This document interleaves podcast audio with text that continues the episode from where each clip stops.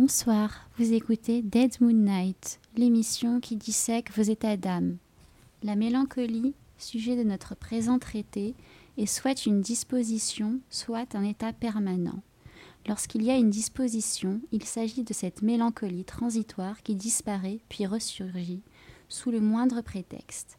Tristesse, nécessité, maladie, trouble, crainte, chagrin, passion ou perturbation de l'esprit, souci de toutes espèces, mécontentement ou réflexion, tout ce qui est susceptible de provoquer angoisse, abattement, accablant et tourment de l'esprit, et qui s'oppose en quoi que ce soit au plaisir, à la gaieté, à la joie, au bonheur, causant un sentiment de malaise ou de déplaisir. Et nul vivant n'est à l'abri de ces dispositions à la mélancolie, nul assez stoïque, assez sage, nul assez heureux, assez patient, assez généreux, assez pieux et religieux pour s'en défendre, nul si bien équilibré qu'à un moment ou à un autre, il n'en ressent plus ou moins les effets cuisants. La mélancolie, prise en ce sens, est le propre de l'homme mortel.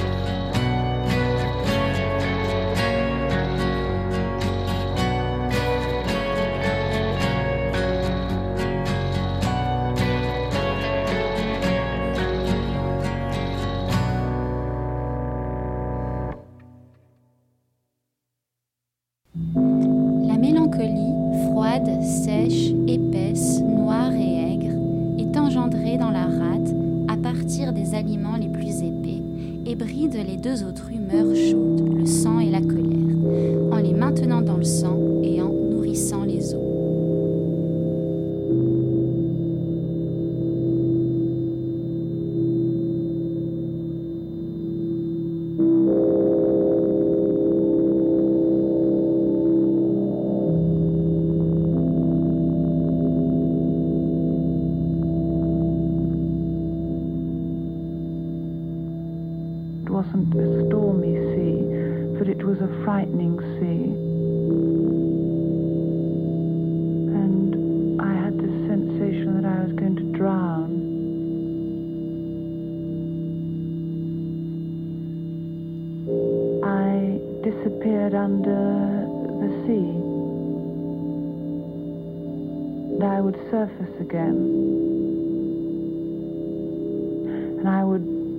drown again.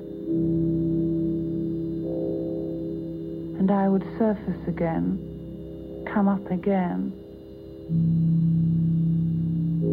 Then I would go down into the water, and I had this sensation that I was going to drown. And it was frightening and suffocating. My clothes were dragging me back. It was all around me, this water. I didn't like it. and I began to feel very frightened. It Seemed to go down and down and down. My clothes were dragging me back. It was very dark and very deep. The sea is very deep. I seemed to be drowning. I am going to drown. And I thought, well, it's no use trying to think I'm not uh, going to drown. I am going to drown. And it was frightening and suffocating. No reflection in the water. I was in the water.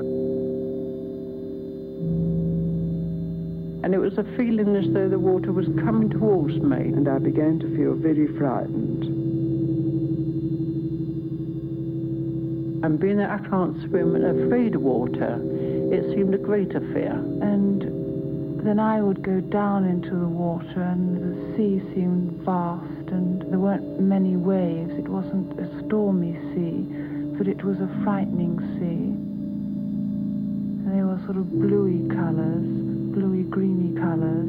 And it it was all colours like the rainbow, as if there was a light shining behind it. And then I would shout and say, I won't do it, I won't do it.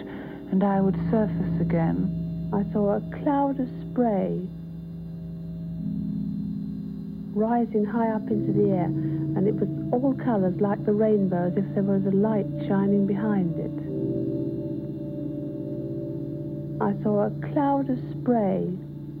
And I had this sensation that I was going to drown. And I would surface again. And I would start to drown again. And I would surface again, come up again. Then I would go down into the water. And I had this sensation that I was going to drown and it was frightening and suffocating. It was all around me, this water. I didn't like it. And I began to feel very frightened. I must tell my mother. All I can remember is falling into the water It was very dark and falling down, down, down. It was very dark and very deep. I seemed to be drowning. I must tell my mother. My clothes were dragging me back. The sea is very deep. I go into the sea and then I go right down to the bottom and there's some land there. The land at the bottom of the sea. It's very still, it's flat. No reflection in the water. Lovely clear water. The water looked to be rather sort of bluey. I didn't like it. And suddenly all this water became full of other people and other things all falling. Full of other people and other things all falling. All going downwards the same as I was. And chairs and tables and things like this. And all these people were all floating downwards through this water. Chairs and tables and things like this. And I put my arms up and tried to catch hold of them. And I began to feel very frightened. I was in the water. And it was a feeling as though the water was coming towards me. And being that I can't swim and afraid of water, it seemed a greater fear. And as I sort of pushed back, and I felt I was pushing back the water, so I felt the mud in my hands. Then I seemed to be clear the mud, which was really saturated with water.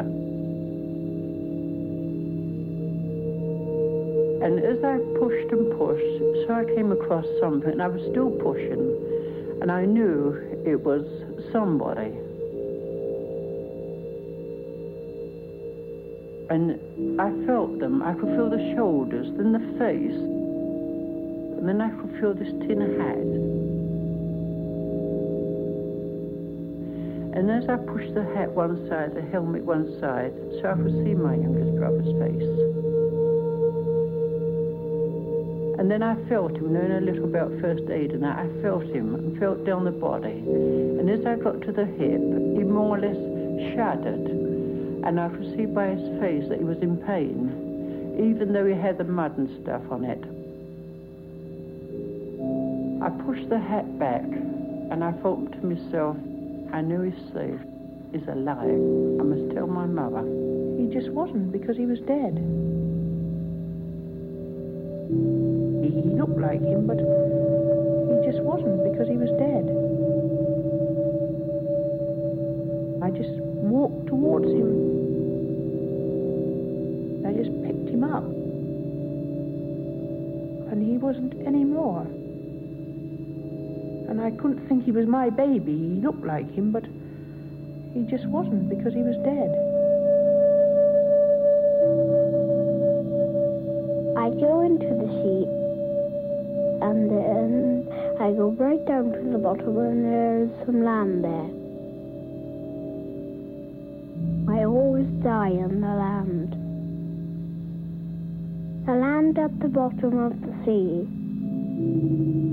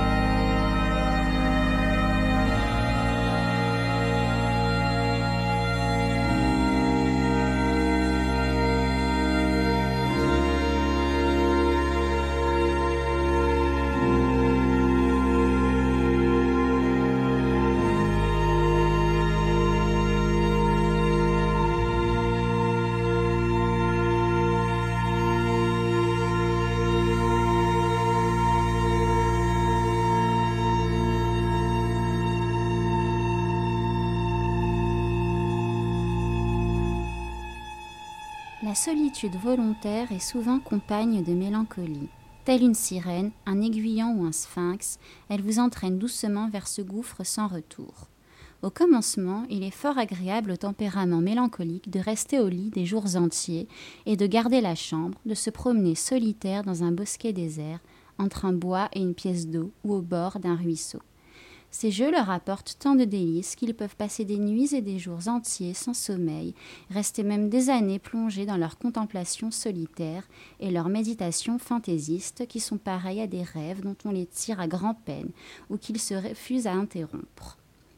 Ces chimères sont d'un tel agrément qu'elles les empêchent d'accomplir leurs tâches quotidiennes et leurs indispensables travaux. Ils ne peuvent y fixer leur attention et sont presque incapables de se livrer à l'étude ou à une occupation.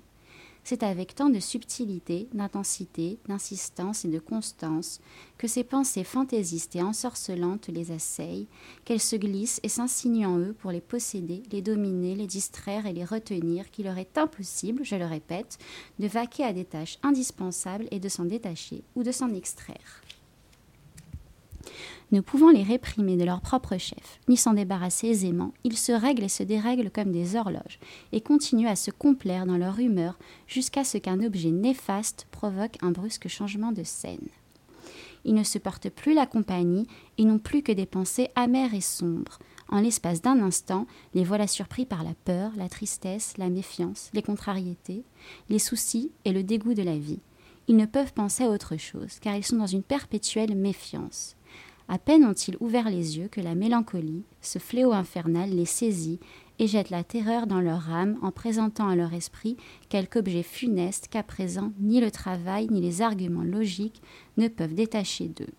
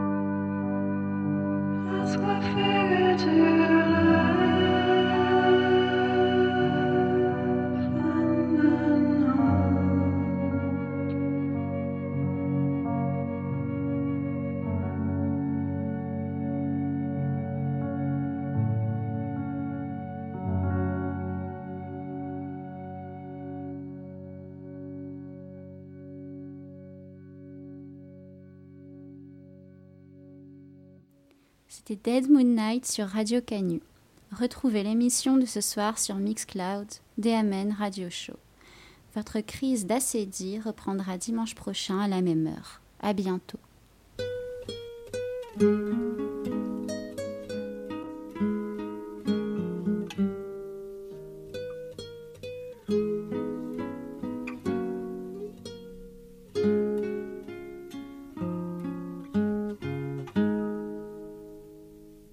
S'il vous plaît, soyez comme le duvet, soyez comme la plume d'oie des oreillers d'autrefois. J'aimerais ne pas être porte-fait. S'il vous plaît, faites-vous léger. Moi, je ne peux plus bouger. Je vous ai porté vivant, je vous ai porté enfant. Dieu, comme vous étiez lourd, pesant votre poids d'amour. Je vous ai porté encore à l'heure de votre mort.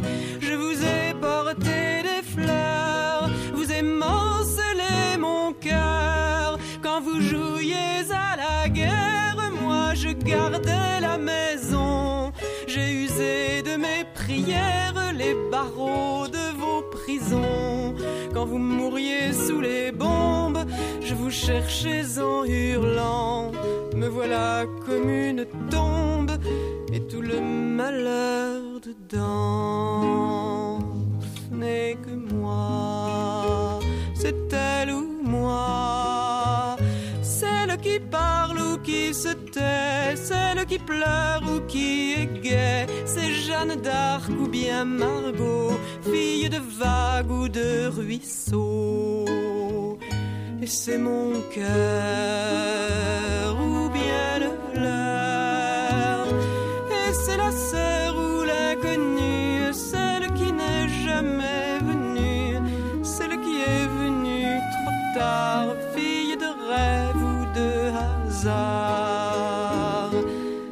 c'est ma mère ou la vôtre, une sorcière comme les autres. Il vous faut être comme le ruisseau, comme l'eau claire de l'étang qui reflète et qui attend. S'il vous plaît, regardez-moi, je suis vrai. Je vous prie, ne m'inventez pas, vous l'avez tant fait déjà. Vous m'avez aimée servante, m'avez voulu ignorante. Forte, vous me combattiez, faible, vous me méprisiez. Vous m'avez aimé putain et couverte de satin. Vous m'avez faite statue et toujours je me suis tue. Quand j'étais vieille et trop laide, vous me jetiez au rebut. Vous me refusiez votre aide quand je ne vous servais plus. Quand j'étais belle et soumise, vous m'adoriez à genoux. Voilà comme une église, toute la honte dessous. Ce n'est que moi, c'est elle ou moi. Celle qui aime ou n'aime pas, celle qui règne ou se débat. C'est Joséphine ou la Dupont, fille de nacre ou de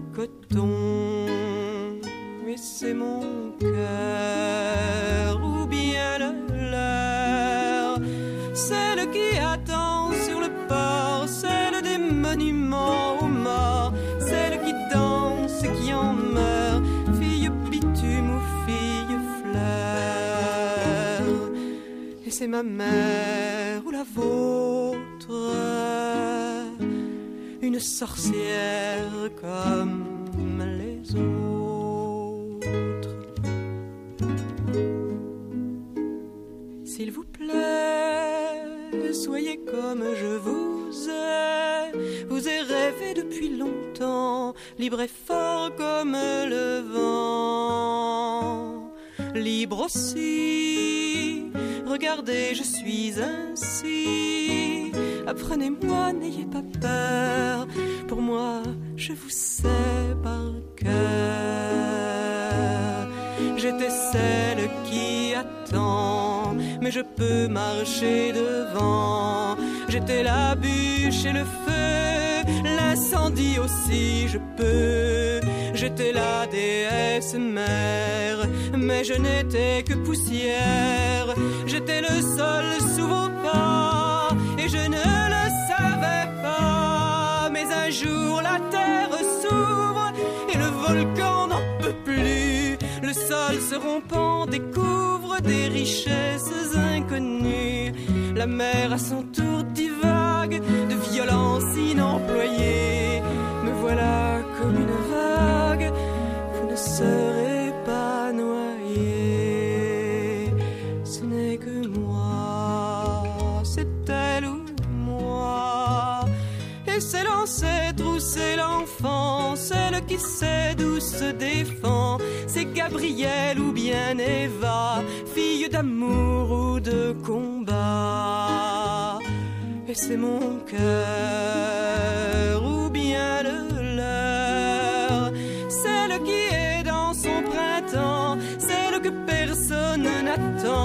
Et c'est la moche ou c'est la belle, fille de brume ou de plein ciel. Et c'est ma mère ou la vôtre, une sorcière comme les autres. S'il vous plaît, s'il vous plaît, faites-vous léger. Moi je ne peux plus bouger.